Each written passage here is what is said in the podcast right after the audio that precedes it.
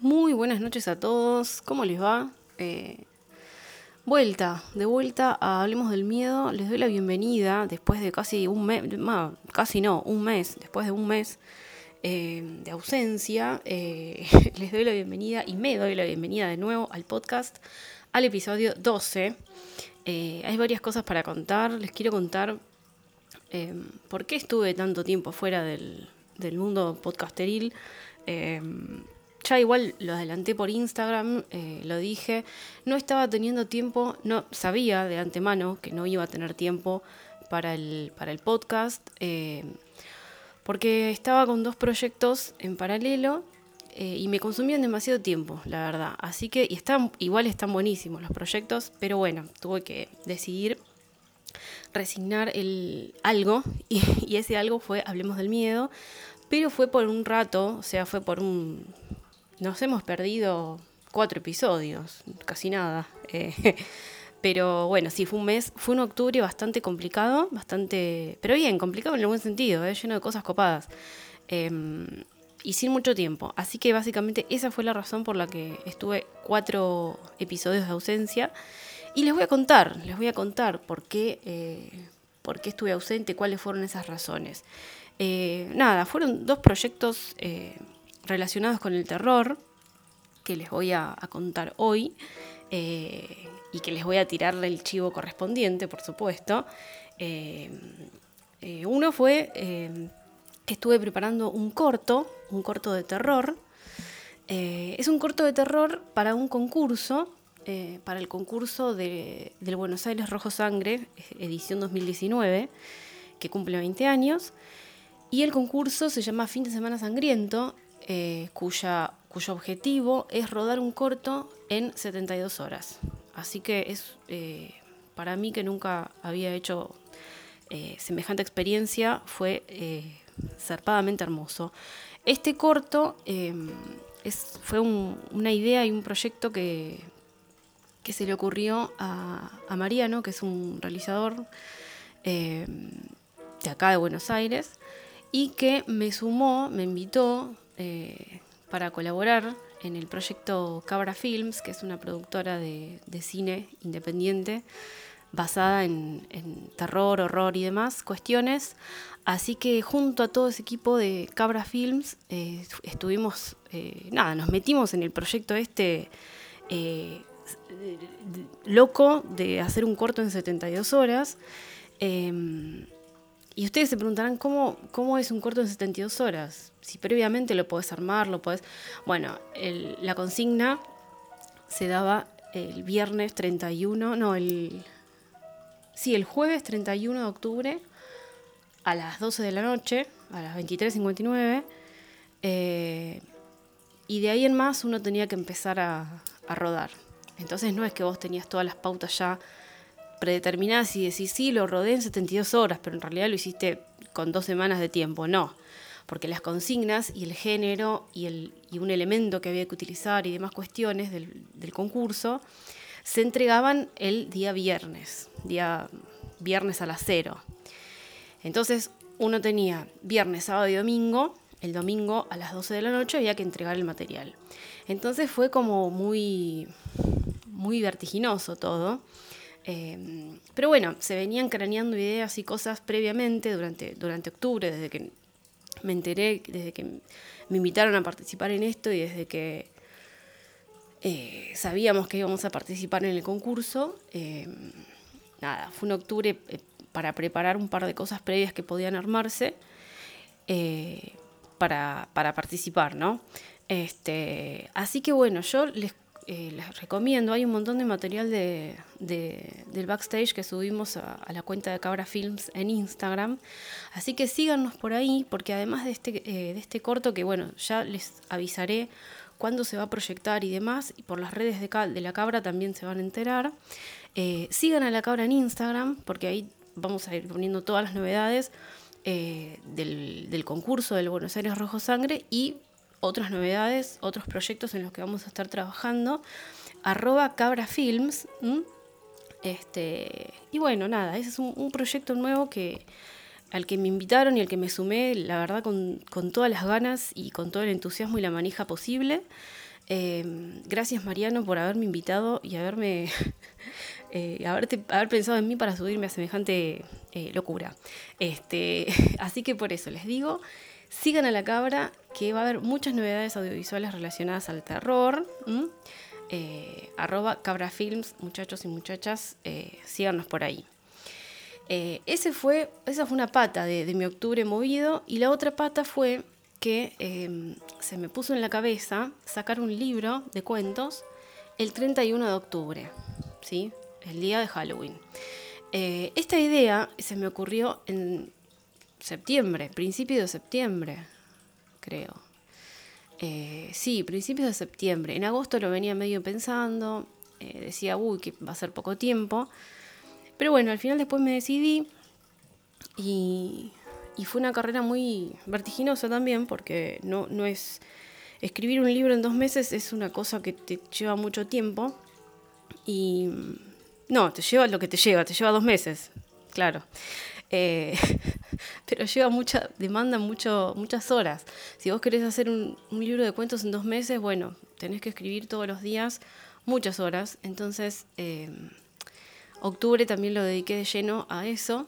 Y todas esas horas venían después de las 6 de la tarde, porque yo, a ver, tengo un trabajo eh, de 9 a 18, entonces después de las 18, después de las 12, después de las 2 de la mañana, o sea, hubo muchas noches sin dormir, así que era imposible hacer el podcast en estas condiciones, digamos, eh, ya que de por sí soy media, media momia, medio zombie. Eh, con un libro encima, con un, con un proceso de escritura encima tan fuerte, era imposible. Por eso también me fui. Y de este libro también les quiero chiviar y les voy a contar qué, qué onda, de qué va, dónde lo puede conseguir, demás. Eh, es un libro de cuentos cortos que quise hacer mientras también preparaba otra novela. igual la novela la colé un toque, pero digo, la novela va a salir varios meses más adelante. Eh, y no quería dejar de publicar algo eh, quería publicar algo cercano a fin de año.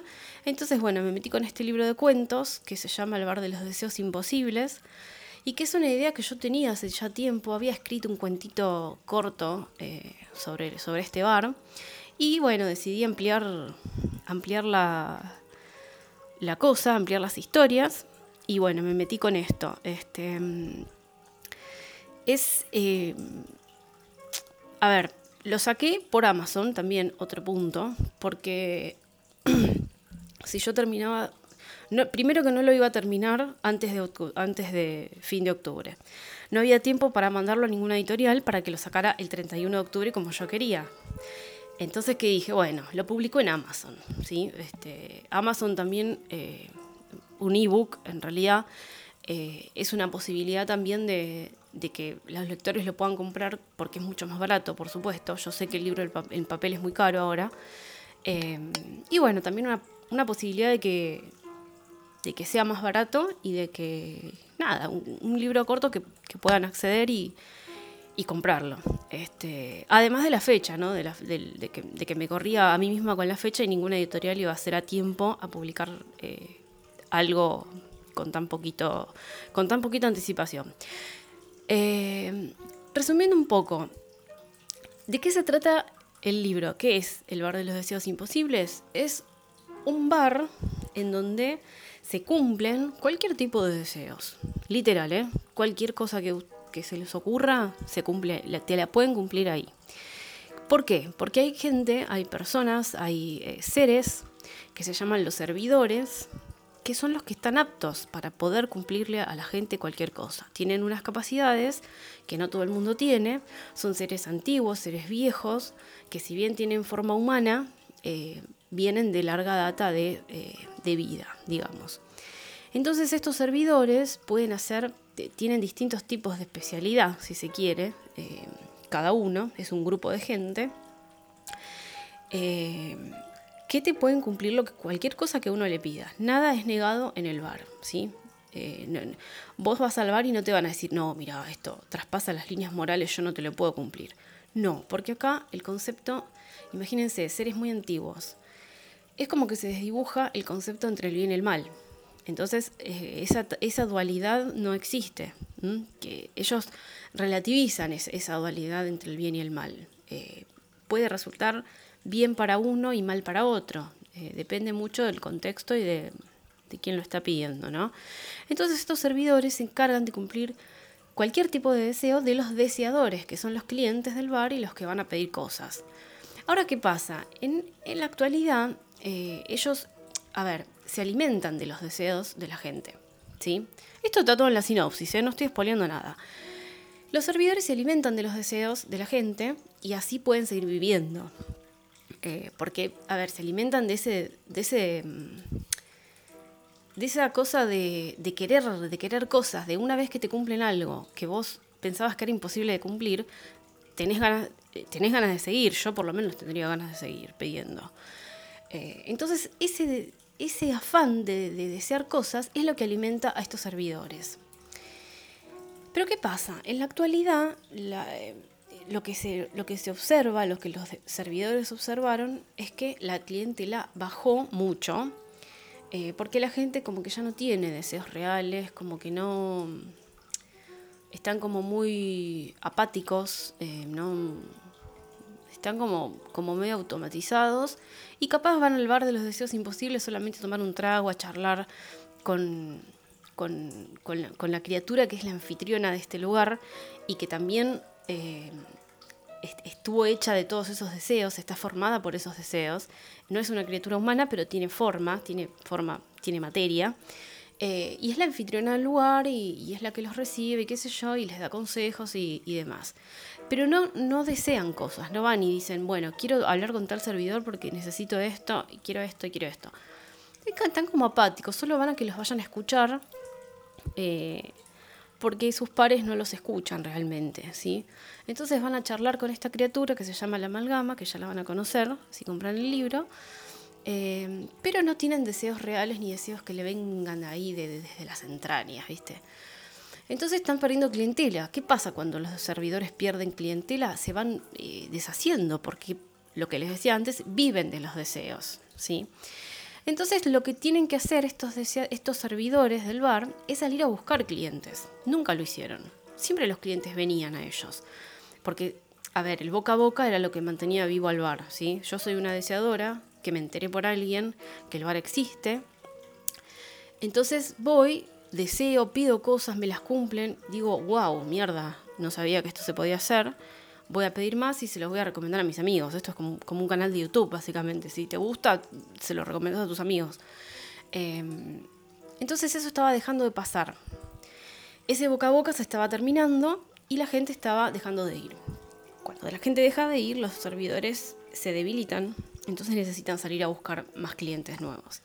Y este, este es un poco el, objetivo del libro.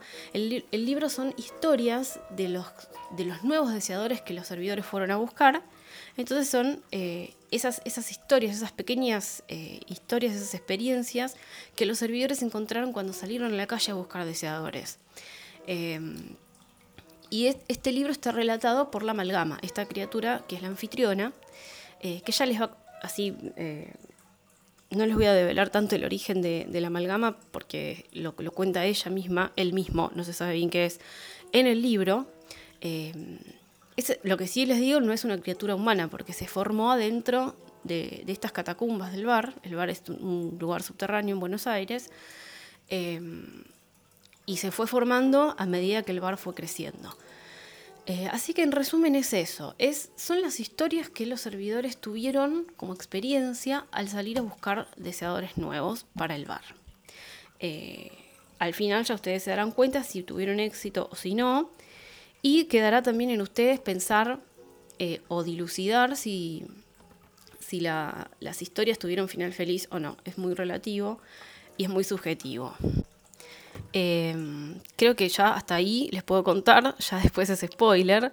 Em, y los, los, links para comprarlo, el link para comprarlo en Amazon, se los voy a dejar eh, abajo en la cajita de información de YouTube, así como también eh, las redes de la Cabra, de Cabra Films. Así que bueno, estos dos links les voy a dejar y para que, bueno, conozcan a la cabra y para que si quieren compren el, libro. Este libro salió el 31 de octubre con toda la vibra encima de Halloween, con todas esas energías.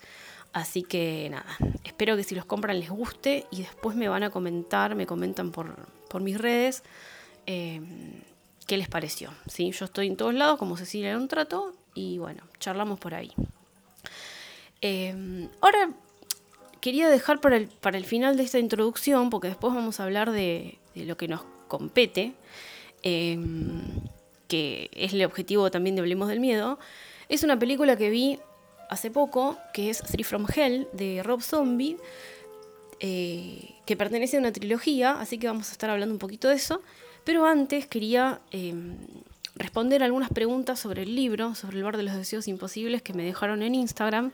Yo abrí un sticker como para, nada, evacuar dudas que, que tengan del libro. Yo ya había posteado la sinopsis y, y demás cuestiones. Eh, y abrí un sticker y me dejaron varias preguntas.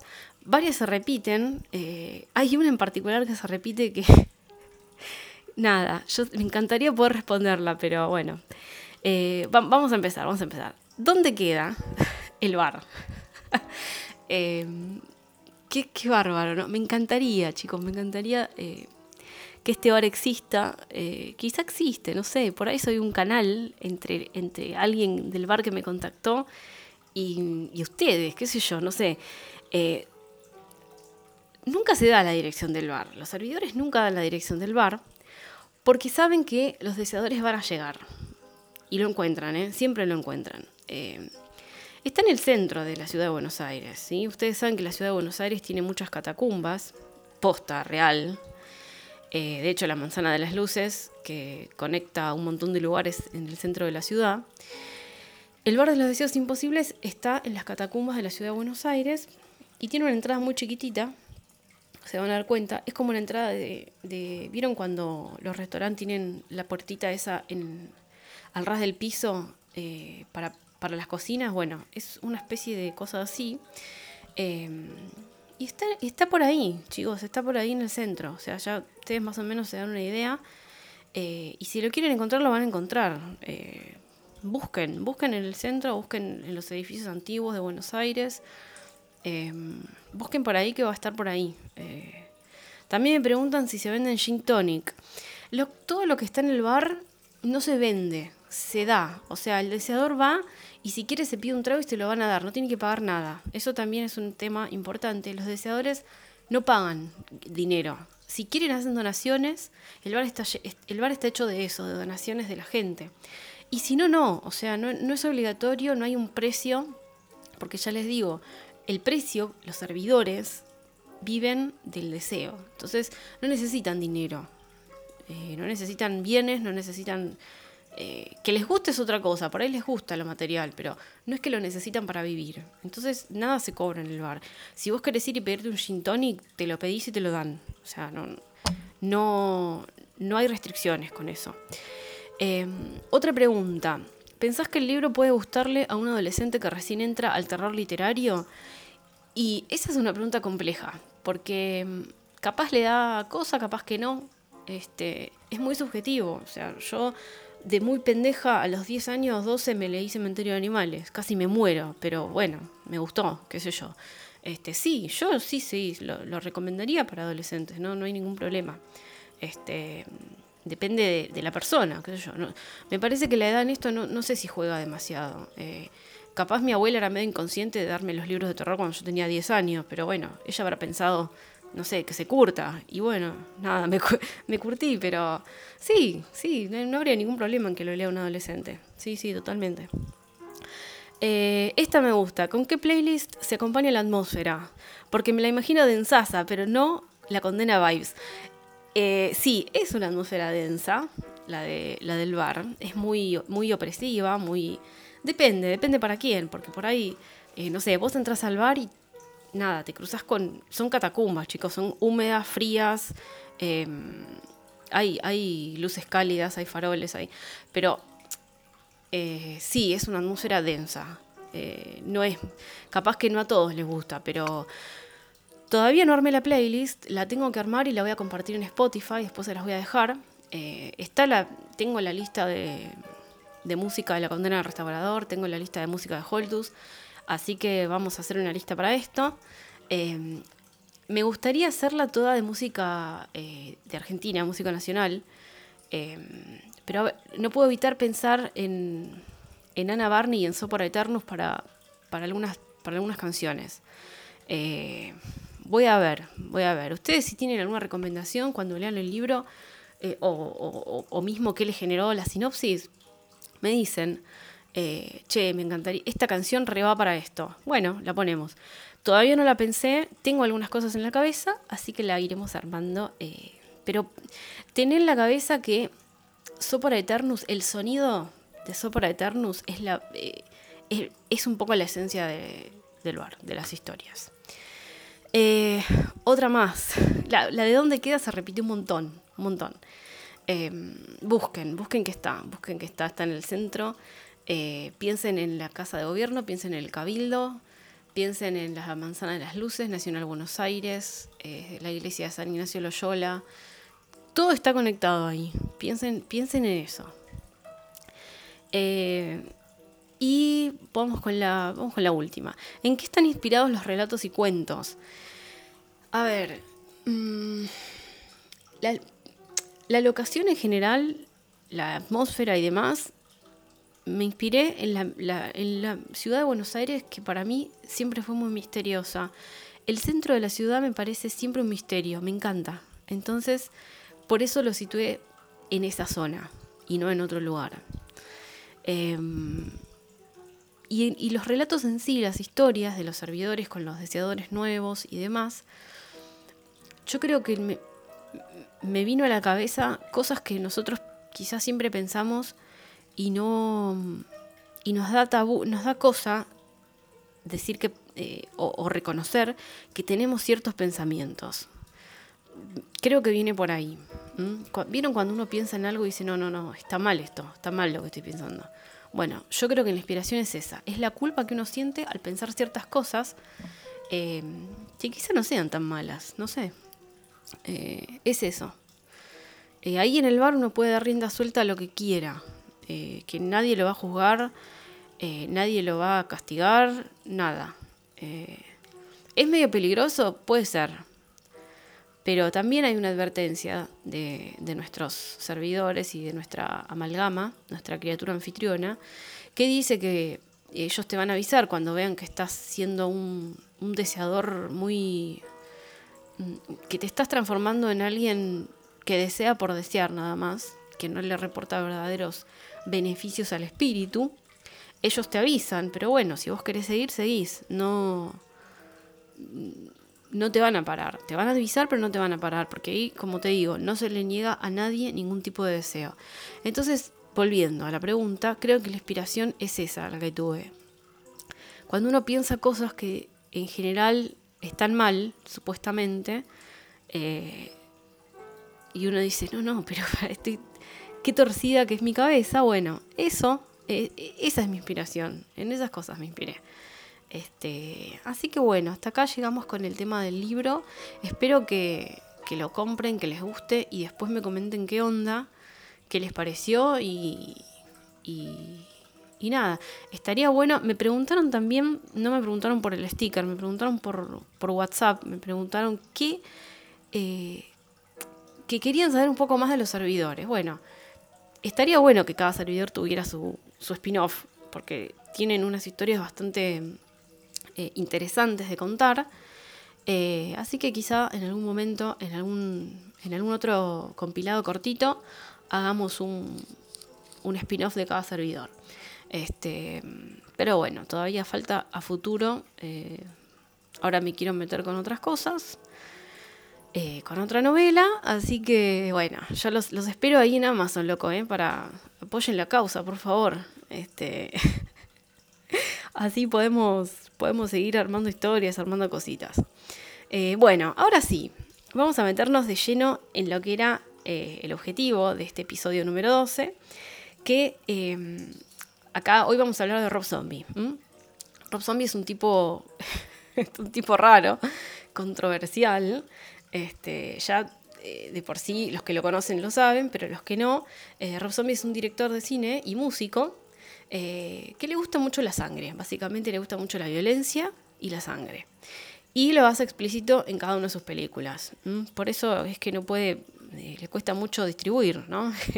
le cuesta mucho conseguir gente que le distribuya sus películas porque es como que cuando las muestra, los distribuidores dicen, wow, no, no, no, pará, pará, calmate.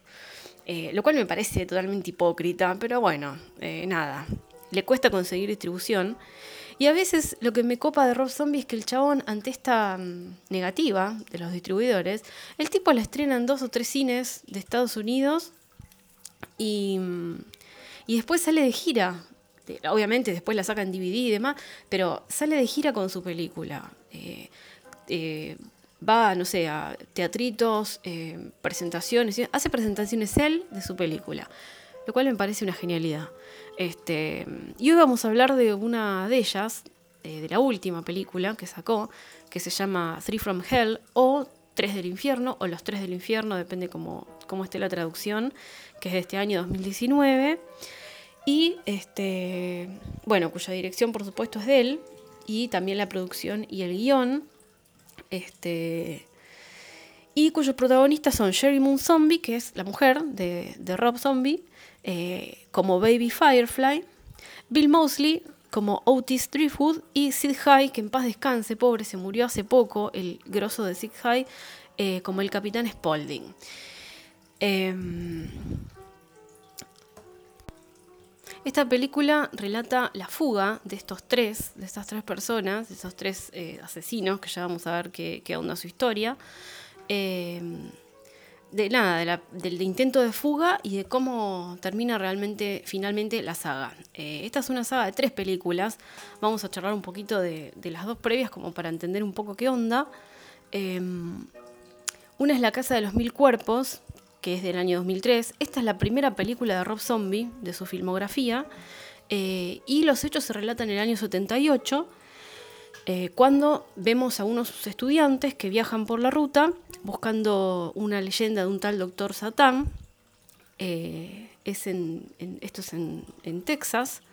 y el auto se les queda y dan con la familia Firefly que, bueno, ahí están los tres, ahí están el capitán Spaulding Baby, y Otis, pero también hay más, porque ellos son familia, ¿sí? Eh, el capitán Spaulding es el padre de Otis y de Baby, y también de más hijos, después está la madre, el abuelo, eh, después está, ¿cómo se llama? Eh, Tiny, que es un hermano de ellos muy raro. y estos estudiantes se topan con esta familia en su camino por la ruta, cuando se les queda el auto y los, como que los alojan hasta que puedan conseguir arreglarlo. Em, creo que son, no, me acuerdo bien si son dos chicas y dos chicos, que caen, bueno, en esta casa del horror, porque es una casita del horror hecha y derecha. Em, tienen como una estética muy, em, muy hippie, muy, muy, muy de, familia que va andando de acá para allá. Este, y la casa es, es, totalmente tétrica, es muy, muy, muy tétrica.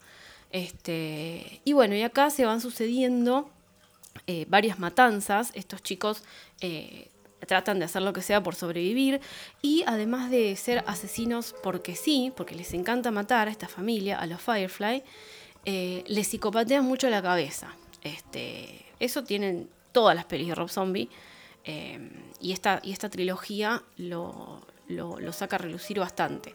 esta cosa psicológica de esas eh, esa psicopateada seguida de la risa macabra del asesino, bueno, eh, tiene mucho de eso. Eh, y tiene mucho de gore, ¿sí? Son muy explícitas las películas en cuanto a sus escenas violentas. Hay mucha sangre, hay muchas tripas, hay muchas herramientas de, de, trabajo que se usan como material para asesinar, muchas motosierras y demás y mucha tortura, ¿sí? Este, eso es una constante en esta, en esta trilogía. Em, o sea, en esa casa pasa de todo. Por eso les digo que cuando le dicen la casita del horror, es la casita del horror. Em, te da como cosa ver eh, estas pelis. Yo lo, reconozco porque tampoco vamos a hacernos los que, ay, no me genera nada. Bueno, sí, sí genera porque las escenas de tortura son bastante eh, entonces, bueno, acá es como una especie de presentación de esta familia, donde tenemos la madre, que está totalmente loca, el padre, que es el capitán Spaulding, y los hijos, que son Otis Baby, Tiny, y creo que hay, que hay uno más. Y es como, bueno, la presentación de esta familia que está totalmente eh, sacada eh, y que te da, por momentos te da como risa, pero después ya empezás a decir, bueno, eh, estaría bueno que paren un poco. Este, y bueno, se, nos cuentan si estos pibes pueden sobrevivir, van a sobrevivir o no a, estos locos, ¿no? Después tenemos eh, The Devil's Rejects, que fue traducida como Los Renegados del Diablo en España, Violencia Diabólica, bueno, traducciones libres del año 2005 y es la segunda parte de esta trilogía que sucede eh, un par de meses después de la primera, ¿sí? Eh, ¿Qué pasa? Descubren lo que pasó en esa casa, la policía, y se les mete a la casa, ¿sí? A la familia. Em, en esta, en esta segunda parte las cosas se empiezan a poner un poco más, eh, más violentas, si se puede, ¿sí? Este, acá capturan a la madre, eh, matan a uno de los hermanos y se ve como Baby que, y Otis, que son los, otros dos hermanos, huyen por un lado y el capitán Spaulding, que es el padre, huye por el otro. Después, bueno, más adelante se van a juntar este, y cuando se juntan, eh, se juntan en un motel eh, y encuentran una banda de música country eh, que, que, los torturan y demás. Porque, a ver, acá el objetivo de ellos sí es escapar de la policía, pero es como que ven gente, ven gente vulnerable, ven gente... Y, y pierden el foco porque dicen, loco, esto es como, los tenemos que asesinar, los tenemos que torturar, mirá, mirá lo que son, ¿entendés? Em, es como que se, pierden el foco rápido porque los tipos llevan el instinto asesino muy a flor de piel. Entonces, bueno, ahí hay varias escenas más de tortura, de violencia, de, diversión, porque, a ver, acá no lo veo tanto en Otis o en el Capitán Spaulding, pero sí en Baby, que se divierte, lo que se divierte esa chica torturando gente no tiene nombre. Y vos, vos la ves y decís, me da miedo, posta que vos ves a, a, Sherry Moon Zombie interpretando ese papel y me, decís me cruzo de vereda. O sea, no quiero cruzarme con una chica como esa. O sea, no. Es muy fuerte el personaje de, de, Sherry Moon. La verdad que es muy fuerte. Eh, y lo interpreta de 10. A mí me encanta. Em, bueno, ¿qué pasa mientras tanto? Mientras ellos están divirtiéndose, torturando a la gente y demás, eh, la policía no los puede, no los puede agarrar, porque son. Llega un momento que vos pensás, sí, tienen algo sobrenatural que les está permitiendo escaparse. Eh, porque hay momentos en las películas que vos decís, ya está, ya está, tiene que terminar acá, los tienen agarrados, los van a. se los tienen que llevar. Y no. Entonces, vos llegás a pensar que hay algo detrás de ellos que los está protegiendo, entre comillas. Em, entonces, ¿qué pasa? La policía dice, bueno, algo tenemos que hacer para dar con estos locos. Y tranza con dos casas recompensas, que uno es Dani Trejo, em, que, se comprometen a, agarrarlos. Mientras tanto, eh, salen, salen de ese motel eh, los, Firefly y se refugian en un, en un prostíbulo ¿sí? que es del hermano del capitán Spaulding.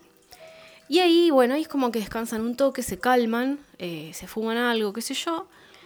Pero estos cazarrecompensas, Dani Trejo, que era conocido de este, de este dueño del prostíbulo, le hacen una emboscada y finalmente los encuentran. Esto no es ningún spoiler porque hay varios plot twists en estas, en estas pelis.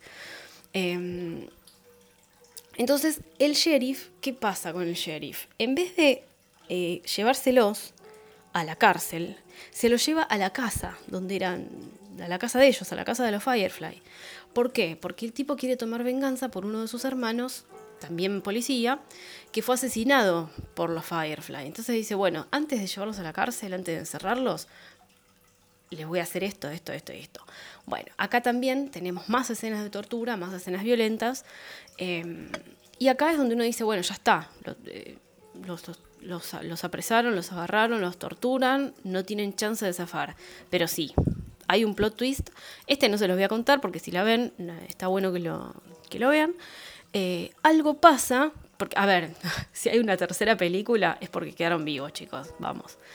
Em, algo pasa que los salva eh, y al final sí pueden escapar eh, Baby, Otis y el capitán Spaulding.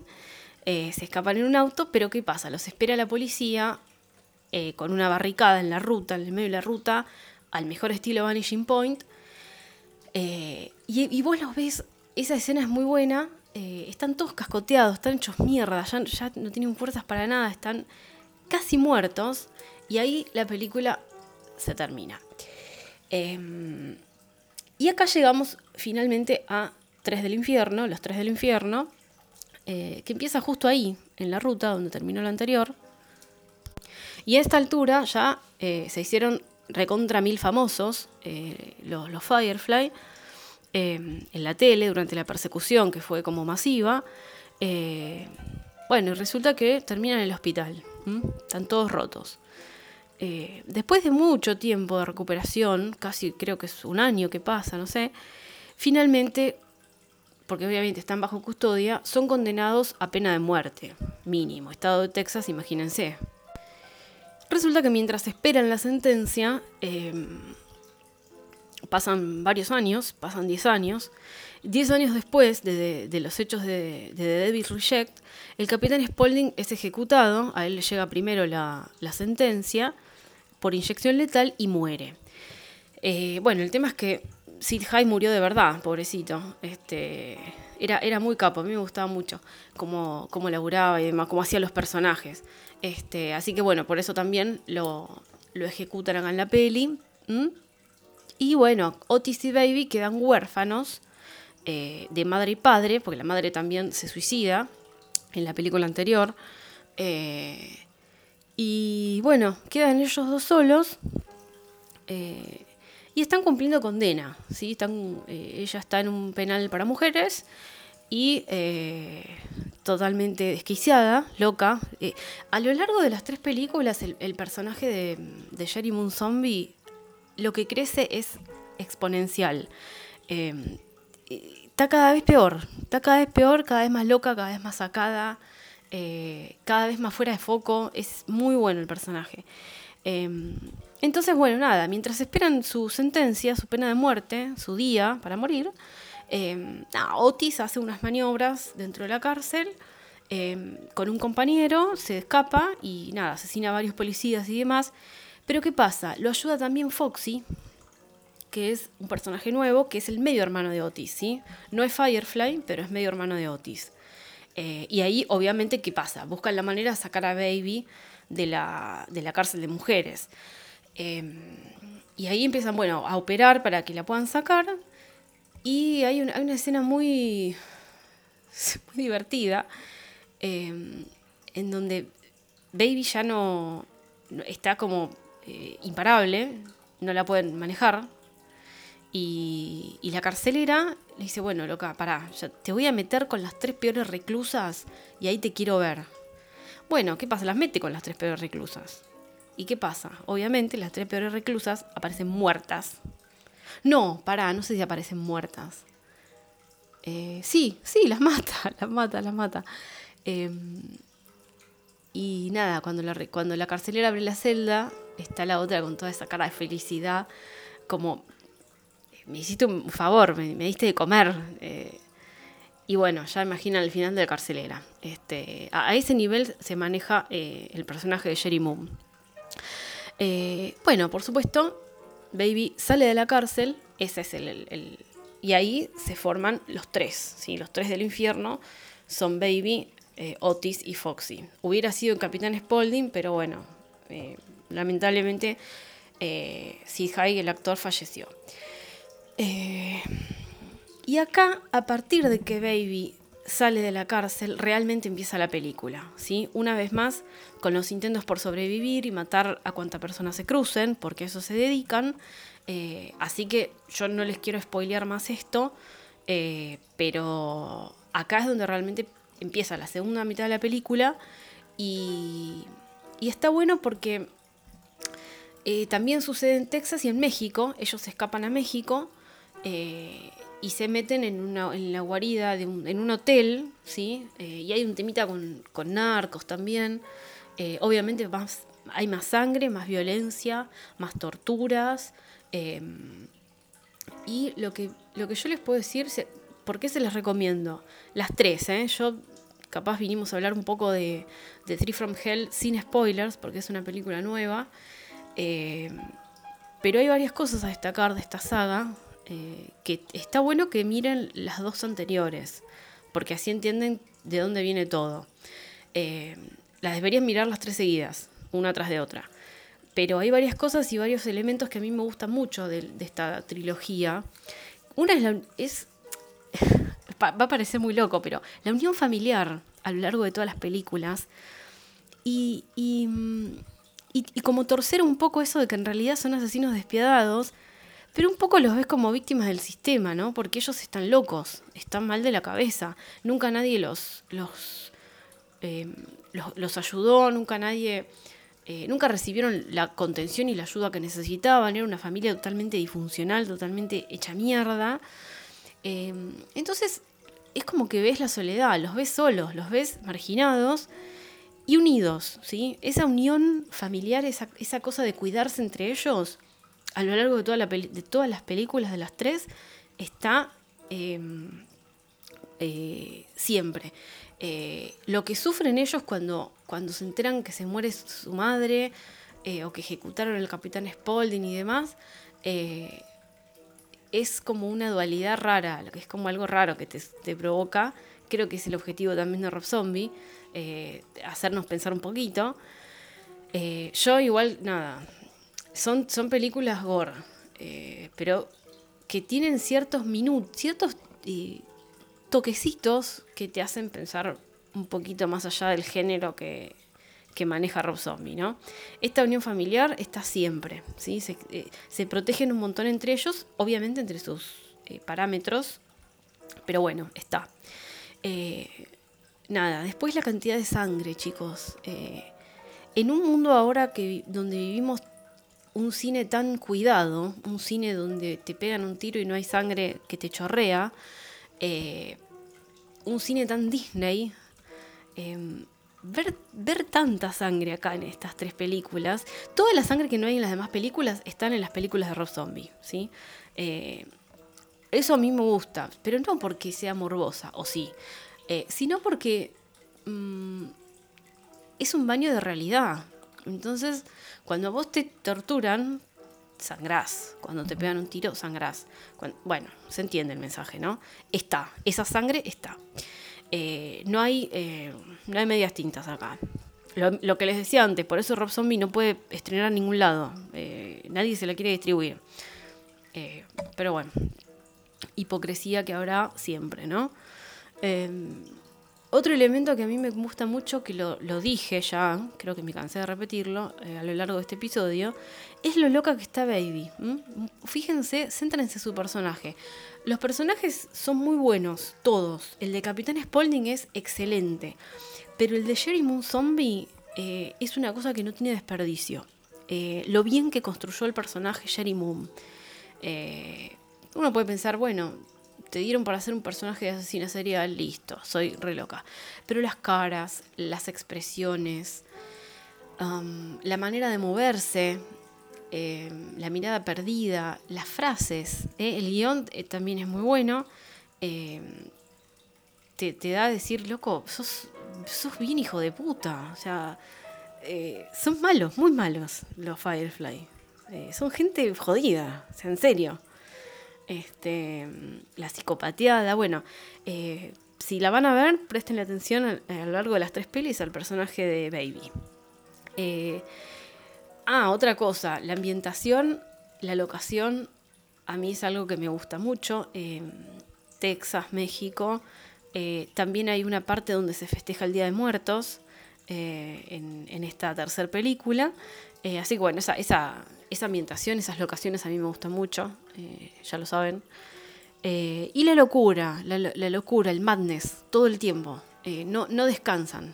No, te descansa la cabeza de lo torcido de la situación, de lo locos que están todos.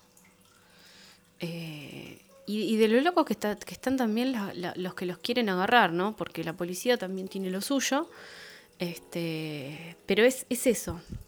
Eh, esta trilogía de los Firefly es locura constante. Es cosa desquiciada. Es. Em,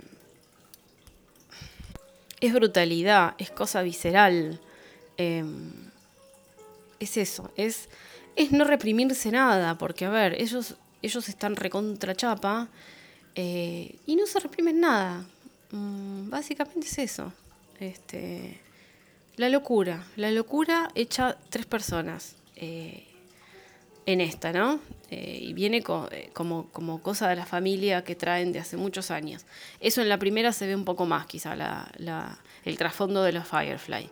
Así que por eso les digo que se vean las tres y esta última después la comentamos acá abajo en los comentarios de YouTube, eh, por Instagram.